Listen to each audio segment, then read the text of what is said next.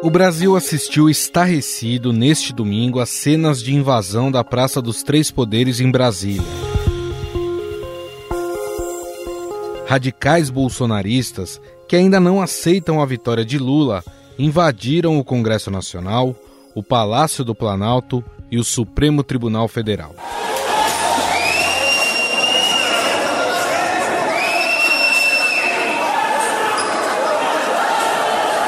O que se viu foram cenas de depredação e total descaso com as instituições democráticas da República.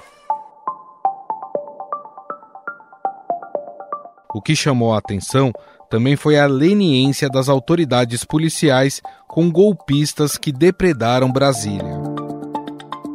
Enquanto as dependências do Congresso Nacional Palácio do Planalto e Supremo Tribunal Federal eram invadidas e depredadas por milhares de extremistas, as ruas vicinais dos dois lados da esplanada dos ministérios funcionaram como um portão de acesso livre à Praça dos Três Poderes durante toda a invasão.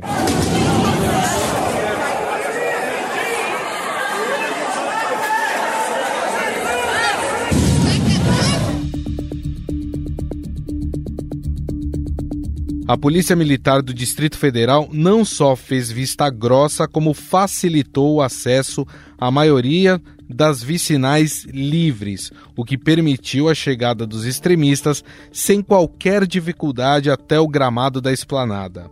Muitos deles viram o início da marcha pelas redes sociais e decidiram se juntar aos golpistas. Conforme flagrou o Estadão, parte dos policiais abandonaram as barreiras e foram comprar água de coco em frente à Catedral Metropolitana Nossa Senhora Aparecida. Com o escândalo envolvendo a segurança pública do Distrito Federal, o presidente Luiz Inácio Lula da Silva decretou uma intervenção federal na segurança em Brasília até o dia 31 de janeiro. Que essas pessoas sejam punidas de forma a que ninguém nunca mais ouse com a bandeira nacional nas costas ou com a camiseta da seleção brasileira para se, se fingirem de nacionalistas, para se fingirem de brasileiros, façam o que eles fizeram hoje.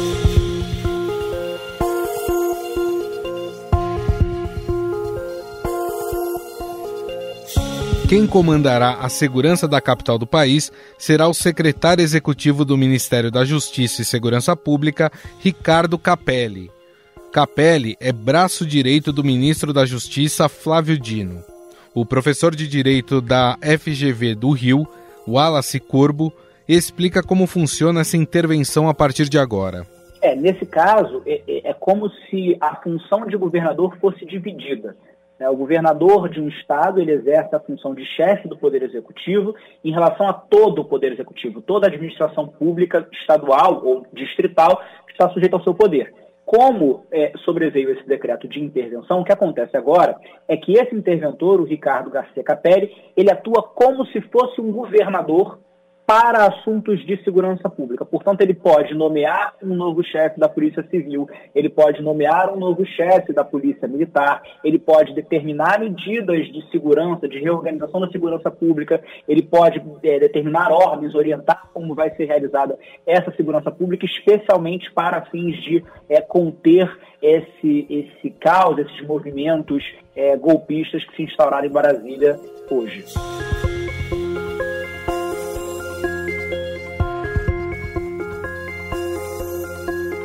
Diante da inação da Polícia Militar do Distrito Federal, o atual secretário de Segurança Pública do DF, Anderson Torres, que foi ministro da Justiça de Bolsonaro, foi exonerado. O governador Ibanês Rocha, diante da grave situação envolvendo suas forças de segurança, pediu desculpas a Lula e ao Brasil. Primeiramente ao presidente Luiz Inácio Lula da Silva, para pedir desculpas pelo que aconteceu hoje na nossa cidade a presidente do Supremo Tribunal Federal, ao meu querido amigo Arthur Lira, ao meu amigo Rodrigo Pacheco. Todos sabem da minha origem democrática, todos sabem do meu trabalho junto à Ordem dos Advogados na defesa da democracia do nosso país. E o que aconteceu hoje na nossa cidade foi simplesmente inaceitável. Nós viemos monitorando desde a tarde de ontem, juntamente com o ministro Flávio Dino, todos esses movimentos que estavam chegando ao Distrito Federal. Conversamos de ontem para hoje por várias vezes e não acreditávamos em momento nenhum que essas manifestações tomariam as proporções que tomaram. São verdadeiros vândalos, verdadeiros terroristas que terão de mim todo o efetivo combate para que sejam punidos. É isso que nós queremos.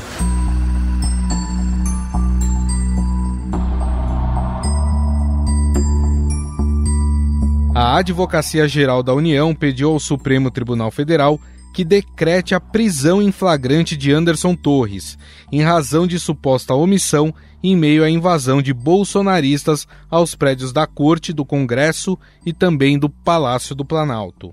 Já o Procurador-Geral da República, Augusto Aras, informou ter requerido à Procuradoria da República do Distrito Federal a imediata abertura de investigação criminal sobre a invasão a prédios dos três poderes por apoiadores do ex-presidente Jair Bolsonaro.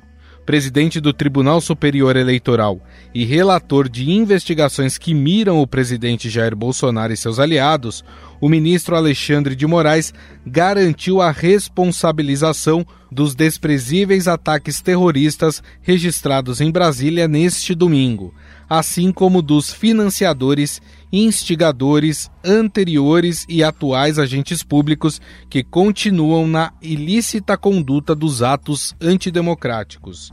O ministro da Justiça Flávio Dino garantiu que a Polícia Federal chegará aos financiadores dos atos. Quem financia crime criminoso é. Então, sim, nós já levantamos todos os ônibus, de onde vieram, quem pagou, temos a lista dos passageiros e vamos pedir as medidas cabíveis à Polícia Judiciária, leia-se, Polícia Civil do DF, Polícia Federal, vai pedir todas as medidas judiciais para aqueles que não estão em flagrante.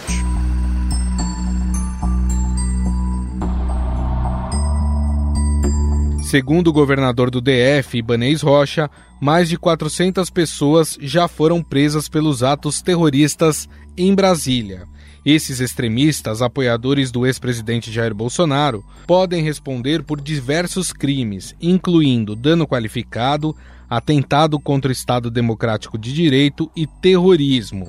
Neste último caso, a pena pode chegar a 30 anos de reclusão, como explica o professor de Direito da FGV Rio, Wallace Corbo. É, no sentido mais amplo, a gente primeiro que nós podemos ver vários crimes sendo cometidos é, por essas pessoas. Né? Nós sabemos que, ou é muito evidente que a, o intuito, né, a intenção é, desses atos é efetivamente implementar, seja um golpe de Estado, seja uma derrubada do Estado Democrático de Direito, aí nós já estamos falando especificamente de crimes previstos no Código Penal, é, que dizem respeito à abolição violenta do Estado Democrático de Direito, golpe de Estado, que a pena varia de 4 a 12 anos, então já temos muito claramente caracterizados esses crimes, e também, evidentemente, há notícias, né? Nós vimos a depredação, então isso pode também configurar um crime de dano, e há notícias também de que, eventualmente, alguns artefatos, alguns objetos é, dessas, dessas localidades públicas foram, teriam sido furtados, teriam sido subtraídos, roubados.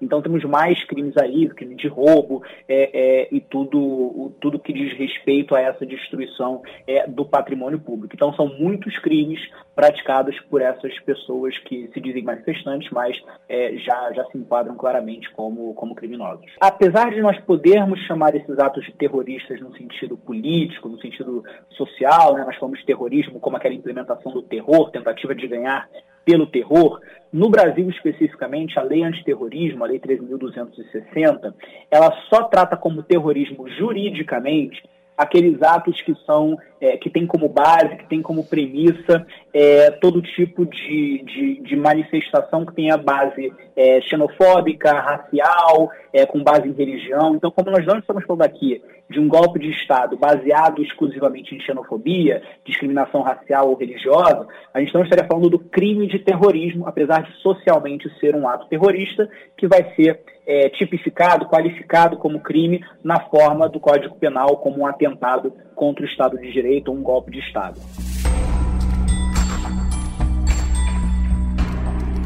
O Exército Brasileiro mobilizou 2.500 militares neste domingo que estarão de prontidão em condição de emprego imediato se houver ordem nesse sentido, ou seja, em caso de Lula decretar uma GLO, que é uma garantia da lei e da ordem. Estejam onde estiverem, serão presas. Se estarão na frente do quartel, se estarão perto do quartel, se estarão ao lado do quartel, pouco importa, porque tecnicamente elas estão em flagrante. Elas acabaram de cometer crimes, crimes graves. Mas há de se ressaltar que grande parte dos terroristas que invadiram instituições da República vieram do acampamento bolsonarista na frente do QG do Exército, que nunca fez nada para tirá-los de lá. A partir de hoje o juiz apita e o jogo vai começar e a vitória vai ser nossa.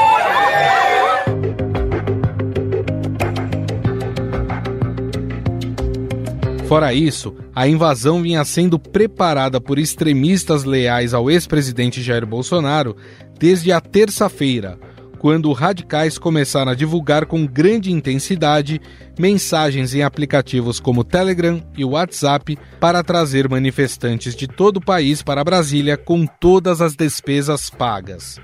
O plano era tomar o Palácio dos Três Poderes, acampar no interior além de bloquear refinarias de combustíveis em todo o país e assim provocar o caos para levar à intervenção militar com a deposição do presidente Luiz Inácio Lula da Silva. Não tem como parar o povo, Aí,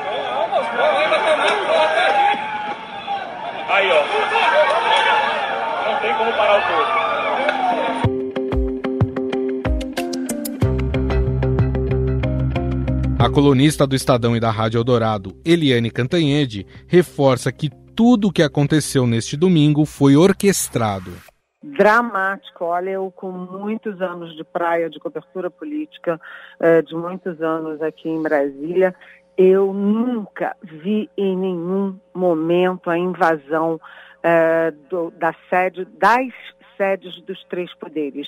Hoje, esses terroristas criminosos invadiram o Palácio do Planalto, invadiram a Câmara e o Senado e invadiram o Supremo Tribunal Federal.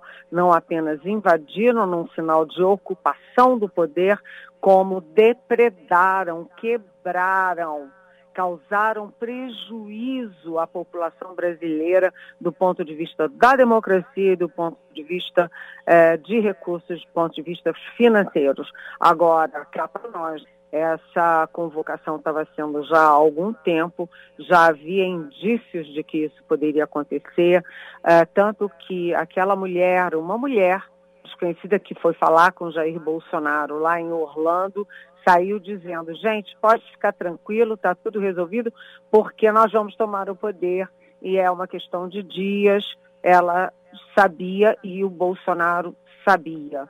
Né? Então, foi tudo muito bem articulado. A inteligência da Câmara e do Senado, a inteligência das Forças Armadas, a inteligência da Polícia Federal, a inteligência do Palácio Planalto, ou seja, as inteligências né, não detectaram o grau de risco que isso, é, que isso significava. Deixaram correr solto com aquela linha de que a manifestação é democrática.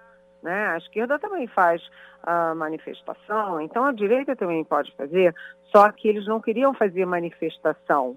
Né? Eles queriam depredar, invadir, ameaçar atacar a democracia brasileira, as instituições brasileiras. Cá para nós, né? Toda a culpa, toda a responsabilidade está sendo jogada uh, nos ombros do governador Ibanês Rocha do Distrito Federal, que esteve com Bolsonaro nas eleições contra o Lula porque ele é o responsável pelas forças policiais aqui do Distrito Federal e ele também chamou de volta para a Secretaria de Segurança Pública o Anderson Torres, que é um delegado da Polícia Federal, que era ministro da Justiça do Bolsonaro e um ministro da Justiça que não recomenda nada a ninguém. Ele não poderia nunca voltar para ser secretário de Segurança Pública, tanto que o ministro da Justiça, o Flávio Dino, na mesma semana passada, tinha criado um ato jurídico impedindo que uh, funcionários públicos que respondem a ações na justiça fossem cedidos a outros órgãos. E esse é exatamente o caso do Anderson Torres, que é delegado da Polícia Federal e que não poderia ser cedido, por exemplo, ao GDF. O fato é o seguinte, eles jogam toda a responsabilidade no Ibanês, né? aí já tem um pedido da AGU, Advocacia Geral da União, para prisão uh, do Anderson Torres, mas é preciso também saber as responsabilidades dos órgãos do governo federal e das estruturas e instituições federais. No seu, no seu rápido pronunciamento, um tanto desconexo, misturando pequenas questões com grandes questões nacionais, o presidente Lula uh, falou do decreto, leu inclusive os principais trechos do decreto de intervenção federal na Secretaria de Segurança do Distrito Federal, mas o Lula, eu vou chamar a atenção de vocês para isso. Pouca gente hum. prestou atenção que o Lula falou, é preciso ver é, se houve erros também do nosso lado. Do nosso lado é o uhum. lado federal. Heisen e ouvintes. O Congresso tem polícia legislativa. O Supremo tem polícia judiciária. O Palácio do Planalto tem batalhão de guarda presidencial, que é vinculado ao Comando Militar do Planalto, ou seja, ao Exército Brasileiro. Como ninguém soube, ninguém imaginava que ia ter isso, ninguém impediu a invasão dos órgãos públicos mais importantes da República. Você lembra que no 7 de setembro teve um raio de proteção, por exemplo, ao Supremo Tribunal Federal. Ninguém chegou perto do Supremo para invadir o Supremo.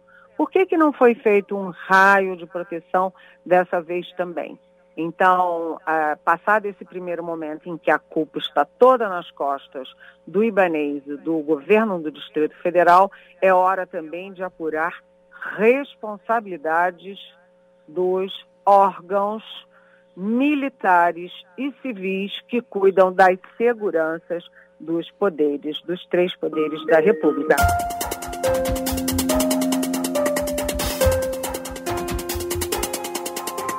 O presidente dos Estados Unidos, Joe Biden, chamou de ultrajantes a invasão do Palácio do Planalto, do Congresso e do STF e condenou os ataques à democracia brasileira. O presidente da Colômbia, Gustavo Petro, aliado de Lula, afirmou que há em curso uma tentativa de golpe de Estado por parte de fascistas. O presidente da Argentina, Alberto Fernandes, do Chile, Gabriel Boric, e do México, Andrés Manuel López Obrador, também condenaram os golpistas. O presidente da França, Emmanuel Macron, tuitou em português que a vontade do povo brasileiro e as instituições democráticas devem ser respeitadas.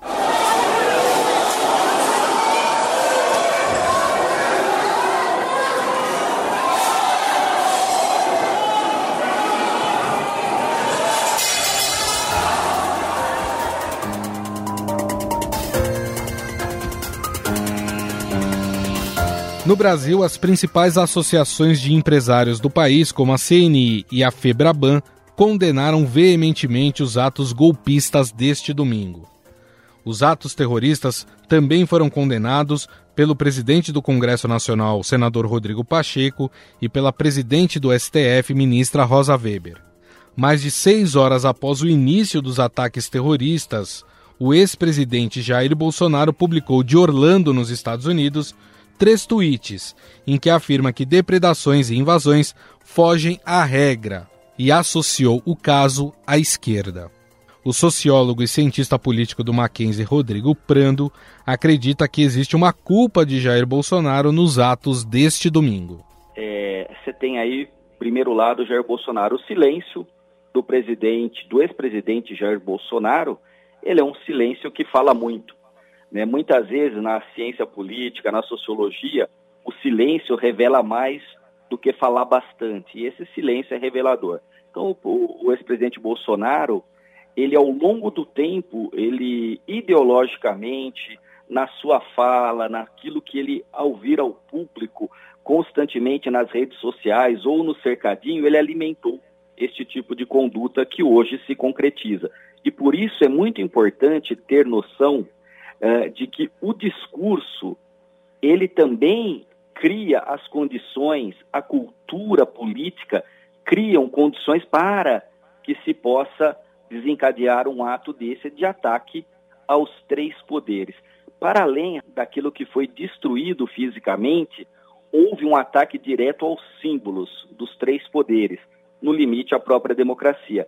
Eu tendo a crer que o sistema político brasileiro, portanto, os atores políticos, é, os políticos eleitos, né, as instituições, vão se voltar nitidamente contra a figura de Jair Bolsonaro, inclusive acelerando possíveis processos que já estariam a caminho. Ou seja, politicamente, esse tipo de conduta e o silêncio do presidente que está fora do país vai alimentar uma intensidade de ação institucional e dos atores políticos. Lembrando que esta conduta de invasão, de destruição do patrimônio público não pode ser colocada em quem é de direita ou em quem é liberal ou em quem é conservador. Não, não, não. Isso que aconteceu foi um ato da extrema direita que não aceita o resultado da democracia. E, obviamente, as instituições reagirão à altura daquilo que eu considero a, a mais grave ameaça e ataque às instituições e à democracia na nova República.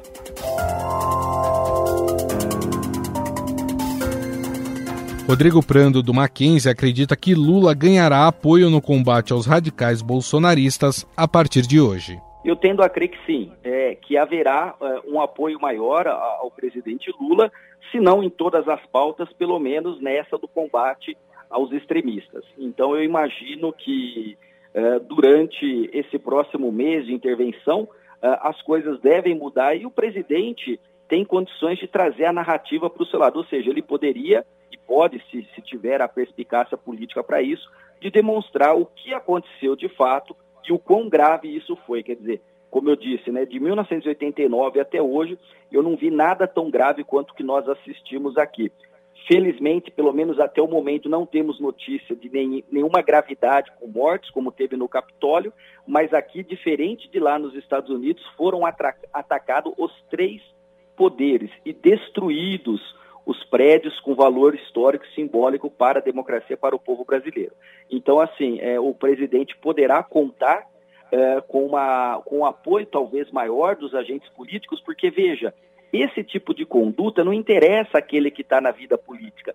Isso que nós vimos hoje é a antipolítica, porque a política existe pelo diálogo, é, para que a argumentação se sobreponha à força. Quando a força se coloca desta maneira, você tem que exigir que o Estado democrático de direito faça jus àquilo que lhe é peculiar. E aquilo que é peculiar ao Estado democrático de direito é o monopólio da violência, ou seja, somente as polícias e as Forças Armadas podem, quando dentro da lei solicitadas, atuarem nesse tipo de conduta. Então, isso é, é, o, é o, o ápice da antipolítica, e isso foi em discursos ao longo de anos pregado cotidianamente. Inclusive, tem influenciadores, tem jornalistas, tem pessoas que até agora, líderes políticos que até agora estão dizendo, não, mas são manifestações, eu condeno. Não é condenar uma manifestação, manifestação é uma coisa.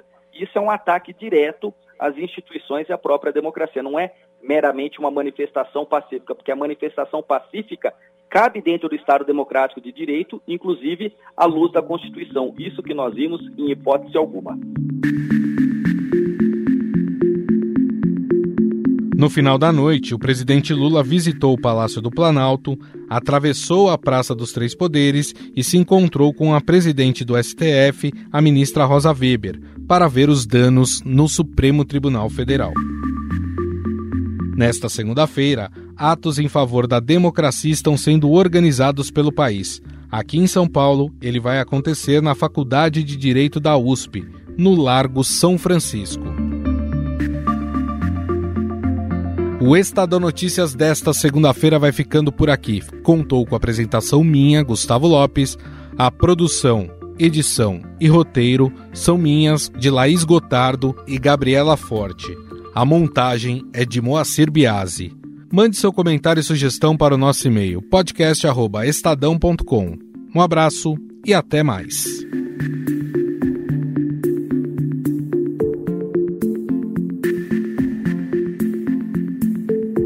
Estadão Notícias.